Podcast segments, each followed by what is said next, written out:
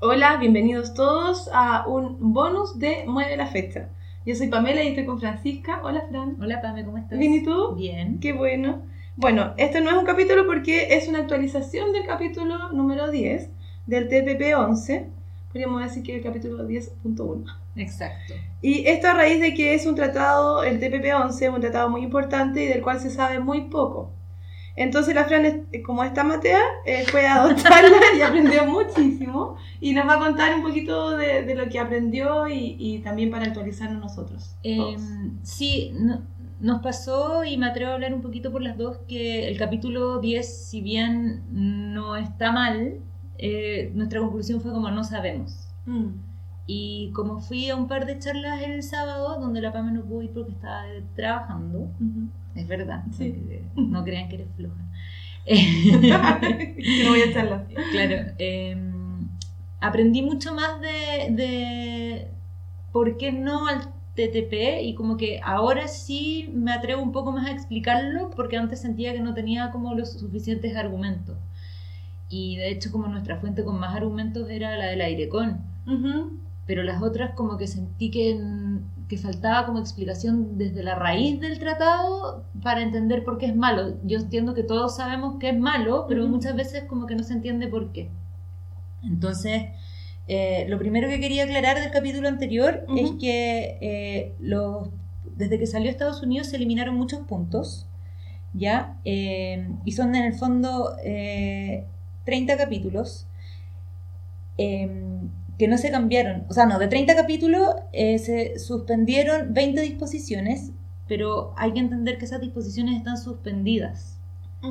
Eh, y si Estados Unidos volviera a entrar, que puede entrar cuando, eh, quiera. cuando quiera, exacto, esas disposiciones volverían a estar activas. Mm.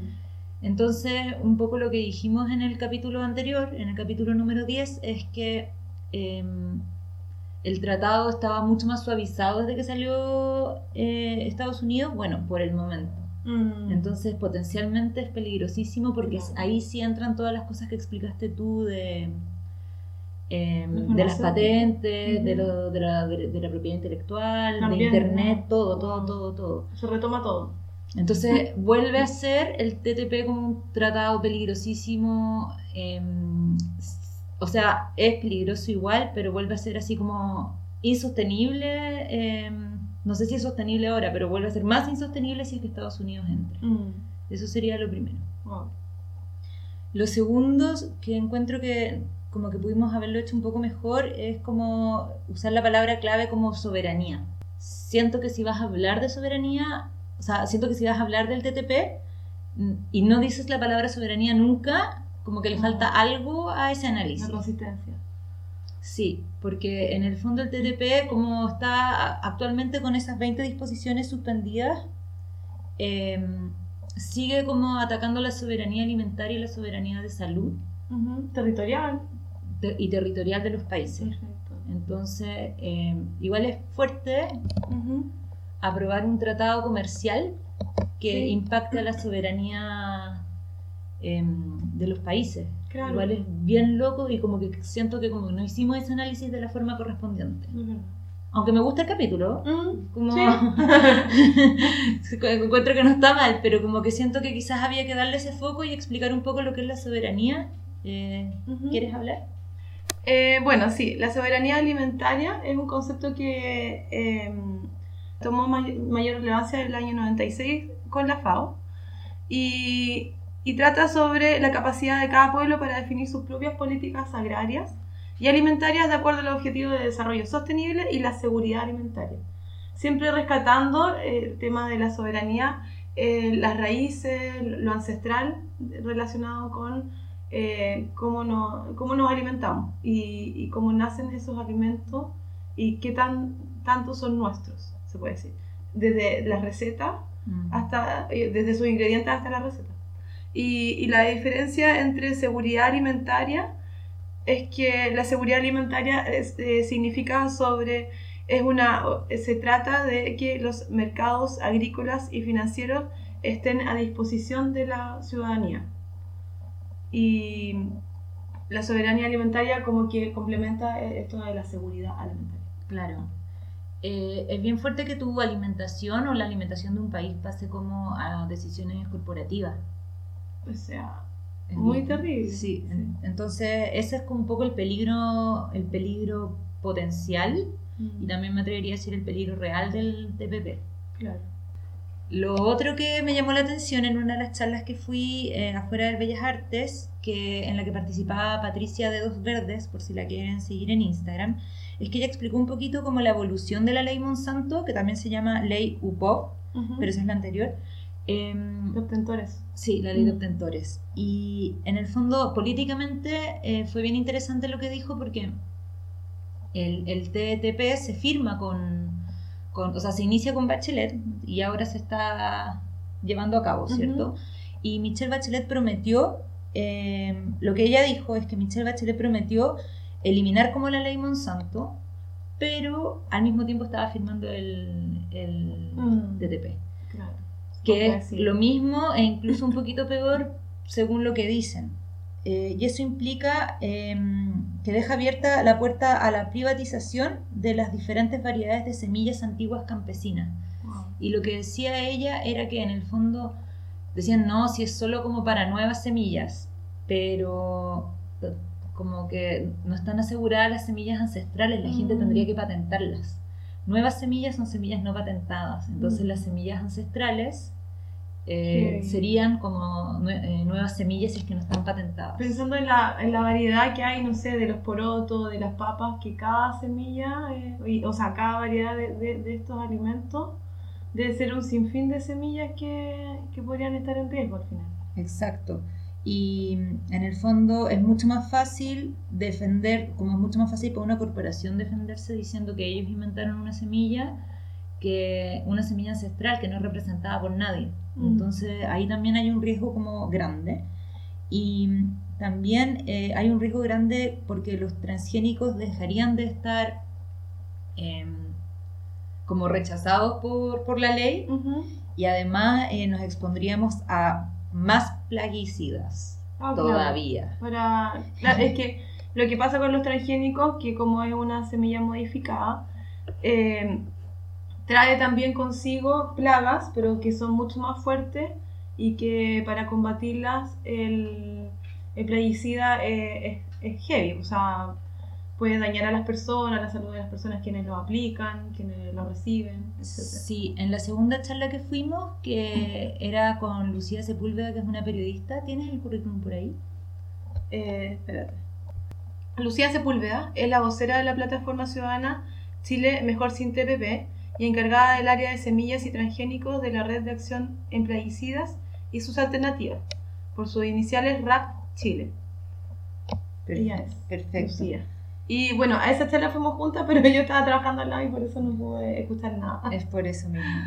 Eh, sí, ella y Marcela. Marcela también dio la charla, ¿no? Marcela Rosen. Sí, Marcela Rosen. Eh, explicaron, dijeron una frase súper interesante que es como que, que en el fondo las cosas ya, la, la, las nuevas regulaciones del TPP la mayoría ya estaban en Chile. Pero en el fondo es amarrar eso como, como no se puede mejorar. Ya es como que ya ah. estaría amarrado. Entonces es como continuar con lo peor que ya tenemos. Ah. Y es asegurar que vamos a continuar con lo peor que y cuando tú nombrabas que era la, la, base ambiental. Sí. Ya, perfecto. Entonces, em, en general, en todos los puntos, claro, no nos permitiría mejorar ni en salud, eh, ni en las jubilaciones, porque en el fondo lo que decían era que eh, ese tipo de reformas se considerarían expropiatorias. Lo que quiere decir es que em, ese tipo de reformas afectarían como a una transnacional en Chile y ahí nos arriesgamos a que nos eh, enjuicien o, que nos demanden. Entonces, en el fondo, perdemos también como soberanía política con el TPP. O sea, podría pasar. Mm. Y los últimos dos puntos que quería decir era el tema de las farmacéuticas, que igual lo hablamos en el capítulo, pero como que aprendí datos nuevos, que es que eh, las patentes de, de, los remedios se van a, van a pasar de 5 a 8 años o hasta 12, lo que aumenta el, el, o sea, el monopolio va a tener como más fuerza, que no sé si es lo que necesitamos en Chile. No, pienso que no.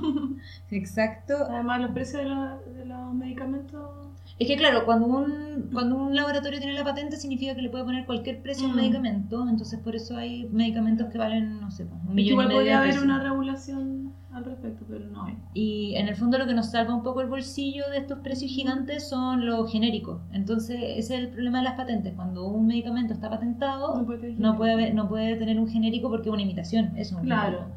Exacto. Eso pasa. Educación barata. Pero ni barata. Literalmente. Igual es más, o sea, en el fondo, No creo que sea ma- de mala calidad. sí, lo que decía la, la Lucía Sepúlveda era que pas- podía pasar de un millón de pesos a 60 mil pesos. O a 150 mil pesos. O sea, es como algo de totalmente inasequible a algo que sí, que sí podría llegar a, a- a comprar. Por último, puedes juntar como las lucas, pero Mm. ya un millón, difícil. Mm, durante la vida. Eh, con el tema también, bueno, y como repasando un poco lo de la soberanía, eh, restringe la capacidad del país para formar, proteger o fortalecer a las empresas estatales, ¿cierto? Eh, y esto, bueno, esto igual lo explicamos en el capítulo 10, así Sí. que no hay mucho más que decir, pero en el fondo eh, el, el- el país no puede como subvencionar empresas eh, estatales Claro. empresas. Y también lo otro que escuché en varias partes, y que, pero que ahora lo puedo corroborar con, con las charlas que fui, es que los beneficios económicos que traería el TPP serían eh, en verdad súper pocos, Mm. marginales. De hecho, había un estudio como en Canadá que decía que iba a ser como 2%, o sea, No. no, 0.2%. Ah, que. Cero. Sí, en el Mm. fondo como que fortalece algunas empresas. Ah, y lo otro también, Que yo creo que le conviene más a los otros países que, más que a Chile, en realidad. Sí, es como, pero es como para que las corporaciones se vengan a instalar a Chile. Esa sería Qué la ridículo. ventaja. Y también dicen como que Chile va a poder ponte tú, ex- exportar más carne eh, de chancho a otros países, por ejemplo. Y es como, ¿en verdad queremos más de esa industria en Chile? No. No. Como Freirina Sí, la style. más cochini. A no ser que se le metan lombrices, pero aquí no se trabajan, no se trabajan con lombrices en la industria de Próximamente, la compostera, alianza, agro, agrosuper. Qué locura. A funar, Ah, Pame. claro. Ay, me funaría yo misma. Y eso sería más o menos, que siento que, que es algo que nos faltó en el capítulo anterior. También me gustaría mencionar que el TPP tiene 30 capítulos eh, con anexos y cartas y son 7.000 páginas en total. Lucía. Sepúlveda dijo que se los leyó todas Ay, seca. Muy bien. y que fueron negociadas en secreto y que solo son 5 capítulos de 30 de comercio. Entonces ese es el problema, que este no es un tratado comercial, pero que Claro. tiene ese, ese- esa casi calificación. Mm. Y Lástima. sí, es una, qué bueno, aprendimos eso. aprendimos. Eh, Gracias a todo el público que está aquí presente. Tenemos una llamada. Sí, exacto. Eh, y bueno, eso era solamente un pequeño anexo para terminar el capítulo 10 como corresponde y creo que este es como complementario con, con el capítulo base. Sí. Así que Eso. sí, este capítulo podría llamarse como mini capítulo, ¿por qué no? ¿Por qué no? Al TPP. Ah, y quiero pedir disculpas porque le dije TTP muchas veces en este capítulo y me di cuenta en la mitad. Está bien. Te perdonamos. Ya, chiquillos, eso sería. Eso, mueve la fecha. Ya, que les vaya bien.